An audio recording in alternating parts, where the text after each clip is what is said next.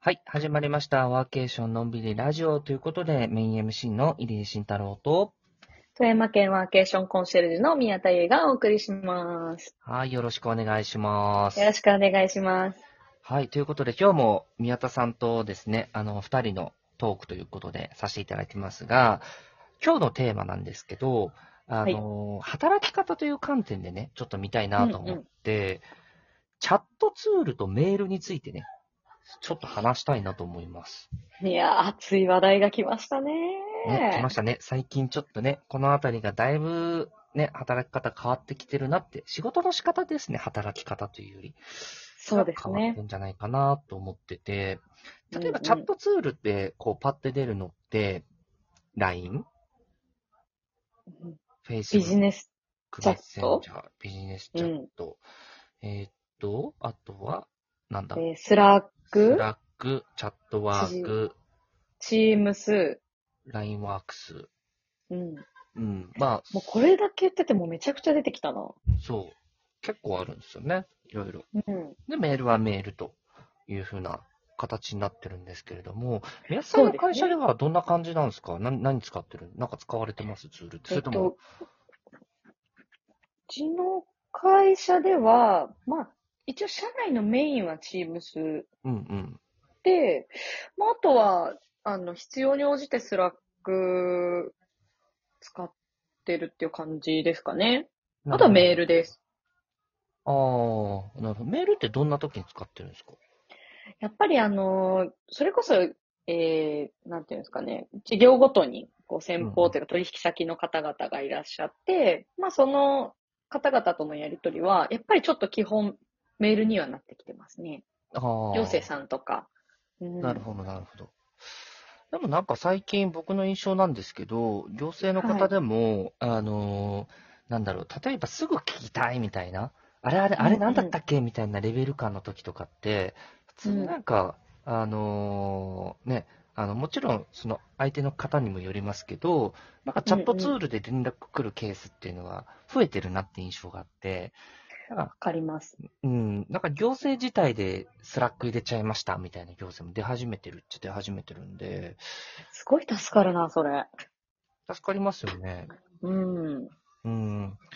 なんかメールって、確かに今までは良かったんかもしれないんですけど、これだけなんかテレワーク、うん、テレワークってなってきてて、でそれでじゃあ、一つ今のような細かいこととか、なんかちょっと聞きたいことがあるレベル感の時に、うん。 〇〇様お世話になります。まるおにゃおにゃおにゃおにゃおにゃって、めんどくさくないですかっていうのがあるんですよね。もうぶっちゃけていいですかうん、いいよ。もうめんどくさいんですよ。すね、もうコピペに次ぐコピペですよ、それ。そうなんですよ、ね、でも、そコピペになってる時点で多分いらないんですよね。うん。うん、だと思う。前提として。うん、うんそうそう。コピペでこの枕言葉があってとか、まあ初めてな人とかだったらいるのかもしれないけど、うん。うん、で、なんかそこの言葉遣いがね、なんかちょっと雑とか、なんかその辺とかって、なんか見たところでそれが何の、あの、ビジネス的メリットがあるのっていう話なんですよね。効率性を考えて、確かに。うん。だからなんかその、日本がやっぱり世界にこう、どんどん勝てなくなってる、正直根源の一つにもなってんじゃないかなと思って。うんうんうんうんうん。なんかそういうところを考える時間がもったいないよねって思うんですよね、すごい。それはめちゃめちゃ思います。だって私もメールの文章を考えるのってすごい難しいなと思いますもん。うん、なんか失礼のないようなこのビジネスメールのこう、言葉遣いって決まってるじゃないですか。うん。なんかそれで思いを伝えたくて、かつ事業を進めたくてっていうのが、やっぱ難しいですよね。その時間がもったいない。正直。そうなんですよね。うん。で、なんかその、例えばもう、会ったことある人とかになってきたら、うん、別になんかチャットでぴゃぴゃぴゃってやっちゃった方が絶対早いじゃないですか。そうですね。うん。だからなんかその辺とかっていうのを聞くと、うん、確かにこういうのってどんどんどんどんチャットツール、特に若い子はこっちにシフトしてるなっていう感じもあるし、僕ももともとそのね、あの、阪急交通社っていう阪急グループの旅行会社にいて、やっぱ元電鉄なわけじゃないですか。うん。やっぱりその、まあ僕が働いてた当時、本当に5年前とか6年ぐらい前の話かな、とかになってきたら、やっぱりほぼほぼメールなんですよね。社内で。でもメールみたいな。飲み会参加しますかうんみたいなのをメールで送るみたいな。 え、すごい大変ですね。はい、大変でした。で、なんか、こうんう、ポチポチって送りたい人選んでやるみたいな感じだったんですけど、今、じゃあ、昔の会社の方々と、例えばこのワーケーションに関する仕事の話した時とかも、やっぱりもうチャットツールになってますもんね。うんうんうんうん。で、あのーすごい、例えば、あのーどうしても大きいファイルデータを送るとか、あの PDF とかの資料とかですよね。ああいう時だけ、なんか、空メール送ってるみたいな感じですよね。まあでも、うん。その、結構そのファイル送信ツールみたいなの使ったら、うん。それも別にそう必要なくなりそうです必要よなねく。なるんですよ。そう。ってなってくると、ここもね、どんどんどんどん変わっていく可能性って十分あるなと思うし。うん。うんなんかでもそう、セキュリティの問題で結構、あの、Facebook やっちゃダメとか、うん SNS やっちゃダメとか、うんなんかそういうのがあって、おそらくなんか、私も結構その入江さんも Facebook のメッセンジャー使うと思うんですけど、うん。なんか私はもっとこの Facebook のメッセンジャーでやり取りできるような環境がもっと増えてくれれば、すごく助かるなって思う反面、うん。その Facebook 使ってない人とのやり取りだけがどんどんめんどくさくなってくる。なんああ、かこう浮き彫りになるというか。確かになんか、わからんでもないね。 それうんわからんでもなくなってきてる。そうなんですよね。でもなんかセキュリティ、セキュリティって言ったところで、じゃあう、ん。ね、その共通ホームと自社のセキュリティってどっちが強いのってなったら、すごい難しい問題だなと思ってしまうんですよね。う。うんん、多分責任を取りたくないっていうのが大きいのかもしれないですよね。なるほど。うん、例えば Google チャットとかそういう Google 系のところとかで、Google はいに何かこう漏洩しましたってなった時には、なんでそんなとこ使ってんのってなりかねないじゃないでそすうかで。すね。ではもい。それはそれで自社システムも僕一緒だなと思ってて、うん。自社システムで何かあったとしたら、なんでお前の会社のエンジニアは何やってんだよみたいな感じになりそうな気がするんですよね。まあそうですよね。 うん。でサイバー攻撃のリスクってどっち高いんだろうとか。うん。うん。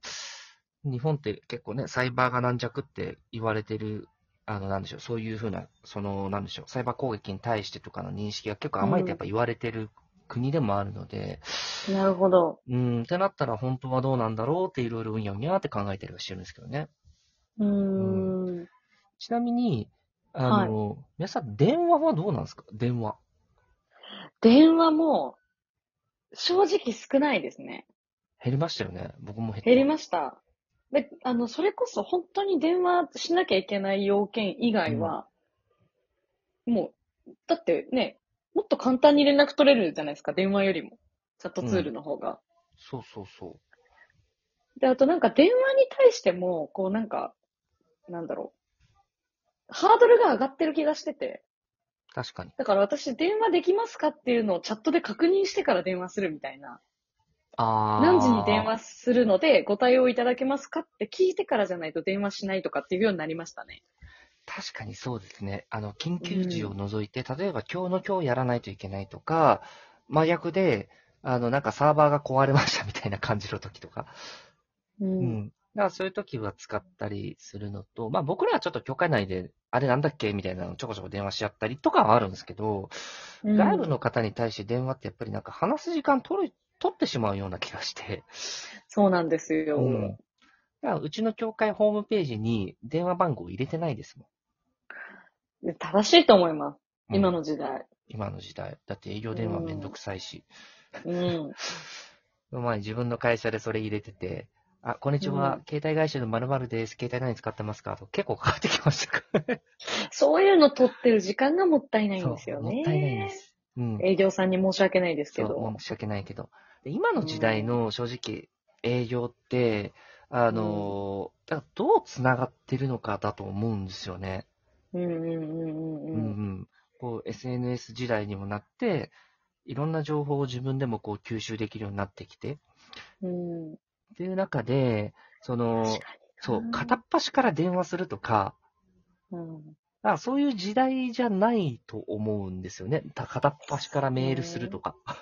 その方が効率悪くないっ悪い。ていう話にもなりますよね。そうそう。結局なんか確かに信頼関係とか、やっぱりなんか、うんそのなんだろう。何これみたいに疑う気持ちもちょっとなんか増えちゃったじゃないですか。うん。うちも勝手になんかメルマが登録されて、営業のメール勝手に来たりするんですけど、あ見ないですもんね、まず。あ、そうですね。うん。あーでも確かに、あの、どこの誰かわからない人と連絡することの方がなくなったじゃないですか。なくななんっかた。電話とかメールがいきなり来るってどこの誰かわからないですけど、そもそも相手が誰か分かった上でチャットしてるじゃないですか。うんお。そらく。そうですね。うん。なんか Facebook が名刺代わりみたいな。うんうん。うん。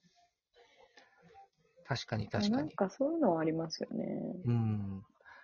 だから例えば、その、ね、SNS のチャットツールに紐づく SNS とかだったら、それぞれの SNS の使い方うんうんうん。ところと、そこにこう、つながっている方々とかって変わってくるでしょうし、うんううん。だから結局は、その、こういう風な形になってきてるから、個人がこう、戦える時代になってきてるのかなと。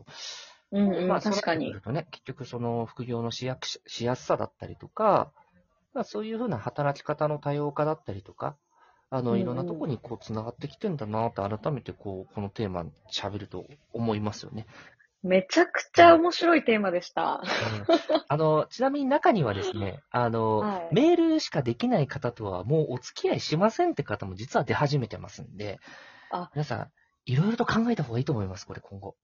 うん もうあっという間に時間が。そうです。というわけでまはた次回のテーマでお会いしましょう。バイバーイ。バイバーイ。